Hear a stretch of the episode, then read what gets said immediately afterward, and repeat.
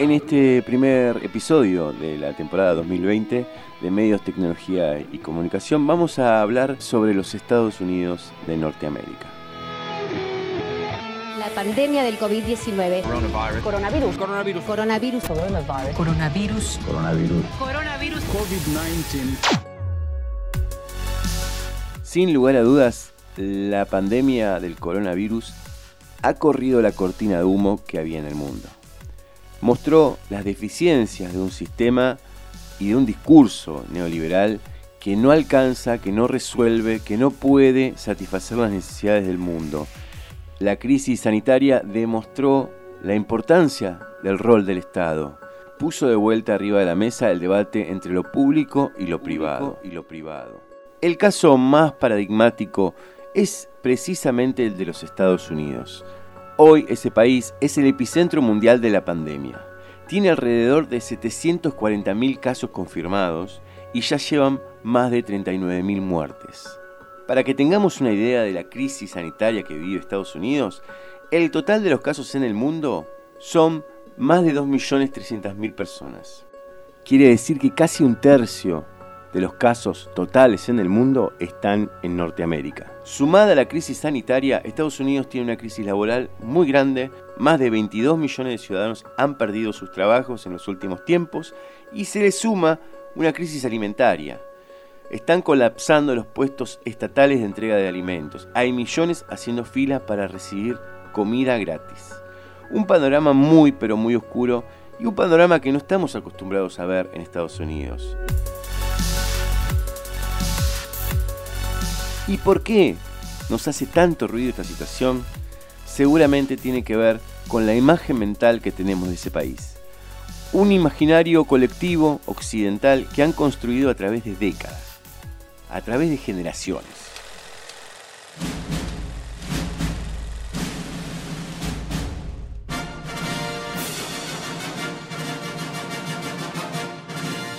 La industria cinematográfica ha sido la principal arma por muchos años el cine nos enseñó que si alguna vez la humanidad se veía amenazada, los Estados Unidos de América iban a estar ahí para defendernos. Esta amenaza podía venir en forma de bomba nuclear, meteorito, invasión extraterrestre, ataque terrorista, en forma de zombies también, de vampiros o incluso de un virus pandémico.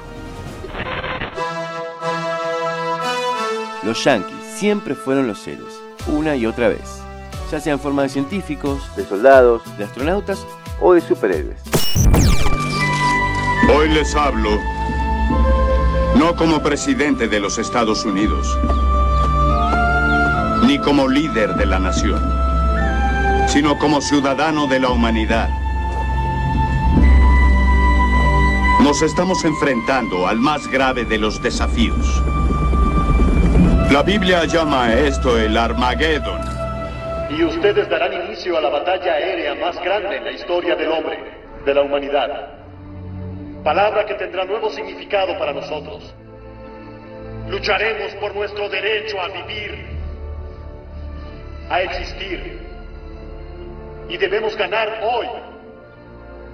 El 4 de julio ya no será conocido como una fiesta norteamericana, señores sino como el día en que el mundo declaró a una voz, no entraremos en silencio hacia la noche y no moriremos sin pelear.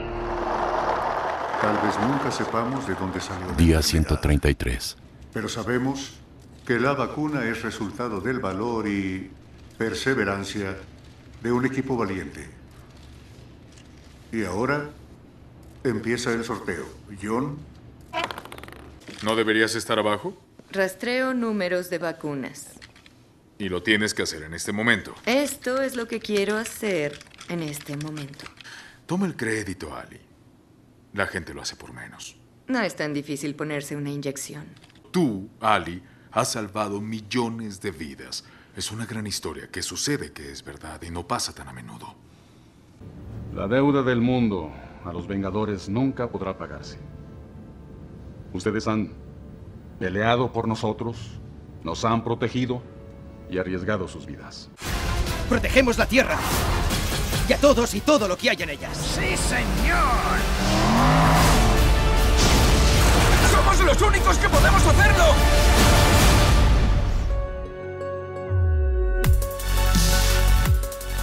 Obviamente a esa hegemonía cultural también hay que sumarle la económica, la militar y la tecnológica. Pero ¿de dónde nace esa idea de que Estados Unidos es la potencia absoluta? Es el país supremo, es el que puede resolver todos los problemas del mundo. Ese mantra que repiten los norteamericanos cuando dicen que Estados Unidos es el mejor país del mundo. Pasemos a la siguiente pregunta. Adelante. Hola. Me llamo Jenny, estoy en segundo y la pregunta es para los tres. ¿Pueden decir por qué América es el mejor país del mundo? Diversidad y oportunidad. Luis. Eh, libertad y libertad. Y espero que siga así. Will. Los New York Jets. No, le pido que conteste a esto. ¿Qué hace que América sea el mejor país del mundo? Bueno, Luis y Sharon ya lo han dicho, diversidad y oportunidad y libertad y libertad. No dejaré que se vaya sin contestar a la pregunta. ¿Por qué América no es el mejor país del mundo, profesor? Esa es mi respuesta. Quiere decir... Sí, ¡Eh! vas a decirle sin reírte a los estudiantes que América es tan maravillosa y cuajada de estrellas que somos los únicos en el mundo que tenemos libertad. Hay 207 estados soberanos en el mundo y 180 tienen libertad. Veamos. No hay una sola prueba que apoye la afirmación de que somos el mejor país del mundo. Somos el séptimo en alfabetización, el vigésimo segundo en ciencia, el cuadragésimo noveno en esperanza de vida, el 178 en mortalidad infantil, el tercero en ingresos por hogar, el cuarto en mano de obra y el cuarto en exportaciones. Somos líderes mundiales en solo tres categorías. Número de encarcelados per cápita, número de adultos que creen que los ángeles existen, y en gastos de defensa, ya que gastamos más que los 26 siguientes juntos, 25 de los cuales son aliados. Ahora bien, de esto no tiene la culpa una universitaria de 20 años, pero pertenece, sin embargo, y sin duda alguna, a la peor generación que haya existido jamás. Así que cuando me preguntas por qué somos el mejor país del mundo, no sé de qué coño me estás hablando. Uh, Se trata de arrogancia. Estados Unidos dice que es un país excepcional, indispensable. Con esta mentalidad, con esta actitud, nada más importa. Por eso, ¿cómo pudo Rusia haber hecho algo importante? No sé si los estadounidenses por sí mismos hubieran tenido esta opinión, pero les lavaron el cerebro. Es una parte del mito de que solo importa Estados Unidos y nadie más. Por eso los neoconservadores que han controlado la política exterior norteamericana en las últimas tres administraciones plantean que Estados Unidos es excepcional e indispensable. Esta actitud presume entonces que los demás son prescindibles. Esa construcción simbólica, ese discurso hegemónico, que pone a los Estados Unidos como el mejor país del mundo, se destruye cuando choca contra la realidad. Pero si no hay un solo dato que respalde la idea de que son los mejores en todo, ¿por qué es tan fuerte ese discurso? ¿Por qué es tan fuerte ese relato? Bueno, para eso nos tenemos que remontar a la posguerra. Allí los Estados Unidos, que habían salido mejor parados de la Segunda Guerra Mundial, en principio porque habían entrado tarde en ella y su compromiso fue menor, menor cantidad de bajas y daños económicos. Recordemos que en el periodo de entreguerra, los Estados Unidos habían desarrollado una industria a gran escala, gracias al Fordismo. Entonces, en 1945, tenían la suficiente solvencia para ofrecer ayuda económica a una Europa devastada. Allí nace el Plan Marshall, que inyecta más de 14 mil millones de dólares en las economías europeas para reconstruir ciudades, industrias y volver a una supuesta normalidad.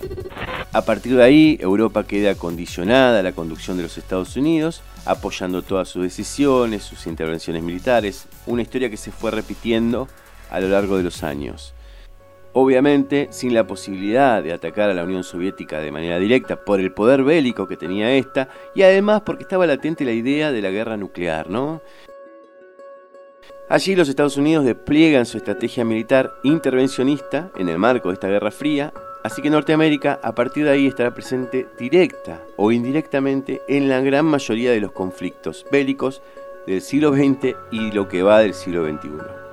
Y estamos hablando de una larga historia de intervenciones en golpes de Estado, planes desestabilizadores o directamente defensas de dictaduras. Algunos ejemplos de eso son Cuba en el 52, Brasil en el 64, República Dominicana en el Guatemala en el 66, Chile en el 73, Argentina en el 76, El Salvador en 1980, Venezuela en el 81, Granada en 1983, Haití en el 94 y más recientemente Venezuela en el 2002, Bolivia en el 2008, Honduras en el 2009, Ecuador en el 2010, Paraguay en el 2012, Brasil en el 2016, nuevamente Venezuela en el 2018 y Bolivia en el 2019.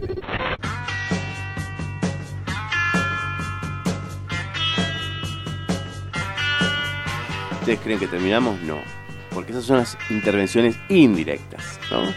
En cuanto a las intervenciones directas en conflictos bélicos, la lista es igual de larga.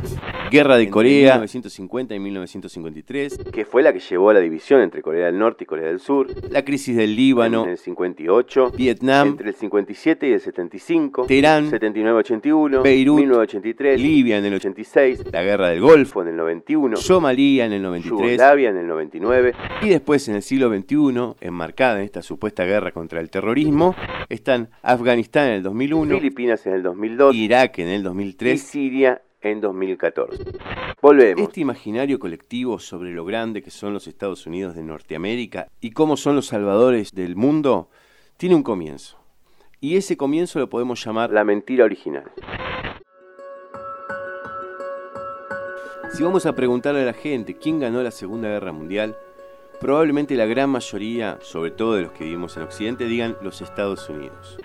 Si te parece, vamos directamente a esta encuesta. Básicamente la pregunta tiene que ver con quién ha sido el protagonista en la derrota del nazismo. El 50% de las personas entrevistadas dijo que el protagonista indiscutido ha sido Estados Unidos. Luego viene el 22% señalando al Reino Unido como protagonista y luego el 14% señala a la Unión Soviética como el protagonista en este triunfo.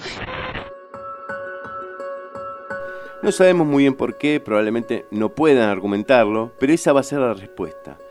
¿Y por qué?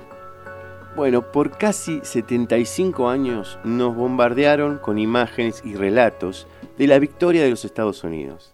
¿Cuántas películas hay sobre el día D o Pearl Harbor? ¿Cuántas películas bélicas hemos visto donde los norteamericanos son los héroes? Pero pensémoslo un segundo, ¿es tan así? ¿Fue Estados Unidos el que ganó la guerra? La verdad es que la guerra, si nosotros pudiéramos decirlo de una manera súper sencilla, eh, la guerra la gana Unión Soviética.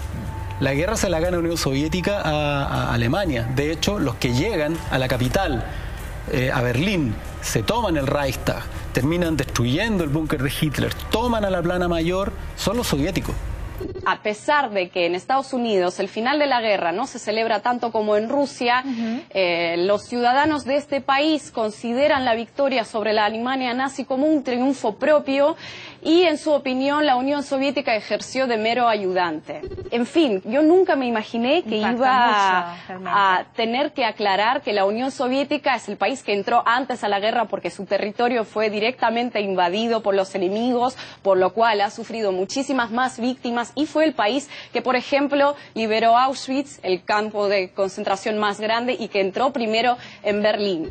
Estas cosas que son hechos irrefutables, que no puedes decir nada, no puedes reescribirlos. Y bueno, es una visión bastante distorsionada de la realidad que a nosotros particularmente nos resulta muy chocante, porque ya no se trata de ninguna competición, ¿no? Estamos hablando de un asunto muy serio. Se trata del conocimiento básico de la historia universal. Y habría que repasar qué libros utilizan ellos en las universidades, en las escuelas, para alcanzar esa opinión.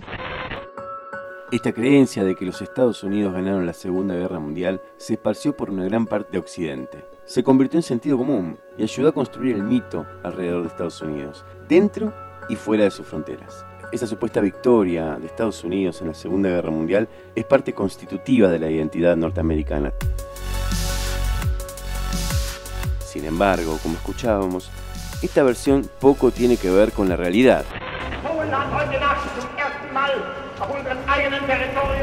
La Segunda Guerra Mundial comienza con la invasión de Polonia en septiembre de 1939.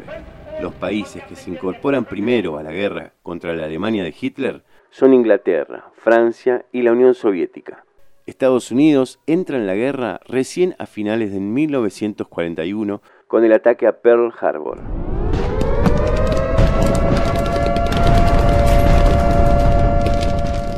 Recién en junio de 1944, con la invasión de Normandía, que Estados Unidos se lanzó de lleno a la guerra en Europa. Las batallas más importantes, más estratégicas sobre el ejército alemán fueron ganadas por el ejército rojo. Esa mentira original que pone a los Estados Unidos como los grandes ganadores de la Segunda Guerra Mundial fue luego acompañada por centenares de películas que lo que hacían era consolidar esa imagen todopoderosa de Norteamérica, ¿no? recordemos películas como Rambo o Desaparecido en Acción de Chuck Norris, ¿no? Donde un soldado eh, norteamericano era capaz de vencer a cientos de enemigos. Se alistó en el ejército el 8 de agosto de 1964. Rambo es el mejor veterano de combate que he visto. Su misión es localizar prisioneros de guerra americanos en Vietnam. Rambo, lo que todos llamaríamos infierno, él lo llama hogar. Por ejemplo lo podemos ver muy claramente en películas como Rocky 4, protagonizada por Sylvester Stallone, como una contienda entre dos potencias militares, que en ese momento obviamente estaban sumergidas en una guerra fría, se simboliza en un cuadrilátero, ¿no? O sea, fíjense cómo Estados Unidos utiliza todas las armas para atacar a su enemigo, incluso obviamente en la Guerra Fría, imposibilitado de, del accionar militar, bueno, utilizaba el cine también para atacarlo, ¿no? Eh, ahí mm, la victoria de Estados Unidos sobre la Unión Soviética en el ring, en realidad lo que enmascara es una victoria cultural, eh, sobre todo si uno se acuerda del, del discurso final de Rocky, ¿no? Llegué aquí sin saber qué esperar. He visto que, que muchos me odian y no sabía qué sentir hacia ellos, así que supongo que también los odié. Durante esta pelea noté algunos cambios. Tanto de ustedes hacia mí como de mí hacia ustedes. Aquí estaban dos hombres matándose, pero supongo que eso es mejor que 20 millones. Lo que pretendo decir es que sí puedo cambiar. Y también ustedes. Podemos cambiar todos. Esa escena del discurso de Rocky al finalizar la pelea expresa eso, ¿no? Este, el cambio que se venía, cuatro años después iba a caer el muro de Berlín. Esa metáfora del ring es contundente. En esa escena, el actor que interpreta a Gorbachev, presidente, digamos, de la Unión Soviética en ese momento, se pone de pie y aplaude el discurso de Rocky. Un discurso que claramente llama al cambio. ¿Y cambio de qué? Bueno, cambio del sistema político. Volvemos a lo mismo, no es casual. Cuatro años después, ese mismo presidente, pero en su versión real, no de ficción, iba a dar por terminado el régimen soviético. Resumiendo un poco lo que veníamos hablando, la mentira original ha sido el puntapié inicial para construir esa imagen de un Estados Unidos todopoderoso. Luego vino la carrera espacial, donde la Unión Soviética gana el primer round, poniendo a Yuri Gagarin en el espacio, pero que Estados Unidos luego gana por nocaut cuando lleva el Apolo 11 a la Luna, en el 69.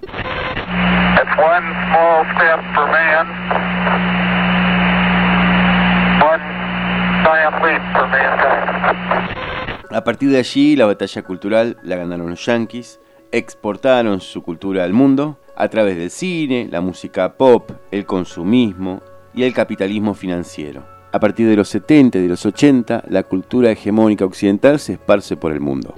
Sin embargo, en las últimas décadas, hemos visto como dos potencias lograron recuperarse y comenzaron a disputar esa hegemonía.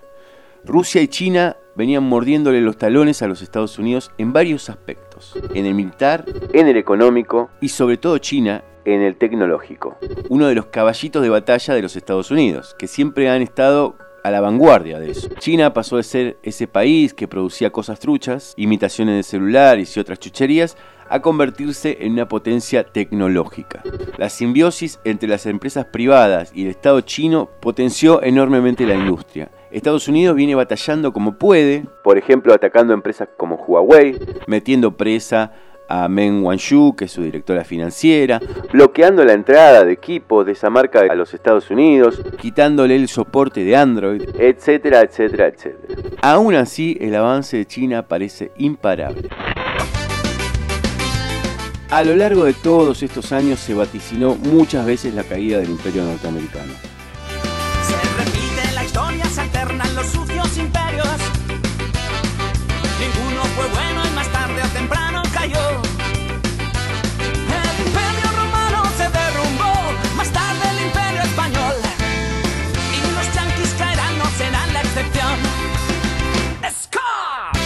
Hasta ahora de cada crisis que han sufrido han logrado reconvertirse y salir victoriosos. Veremos qué sucede con esta crisis que los agarra debilitados, con oponentes muy fuertes y que además corrió la cortina de humo que existía sobre ellos. La pandemia del coronavirus nos mostró las debilidades del discurso neoliberal y nos mostró que esa realidad donde Estados Unidos resuelven las crisis mundiales solo existe en la ficción. Imponen su pobre cultura Saquean recursos sembrando pobreza y rencor.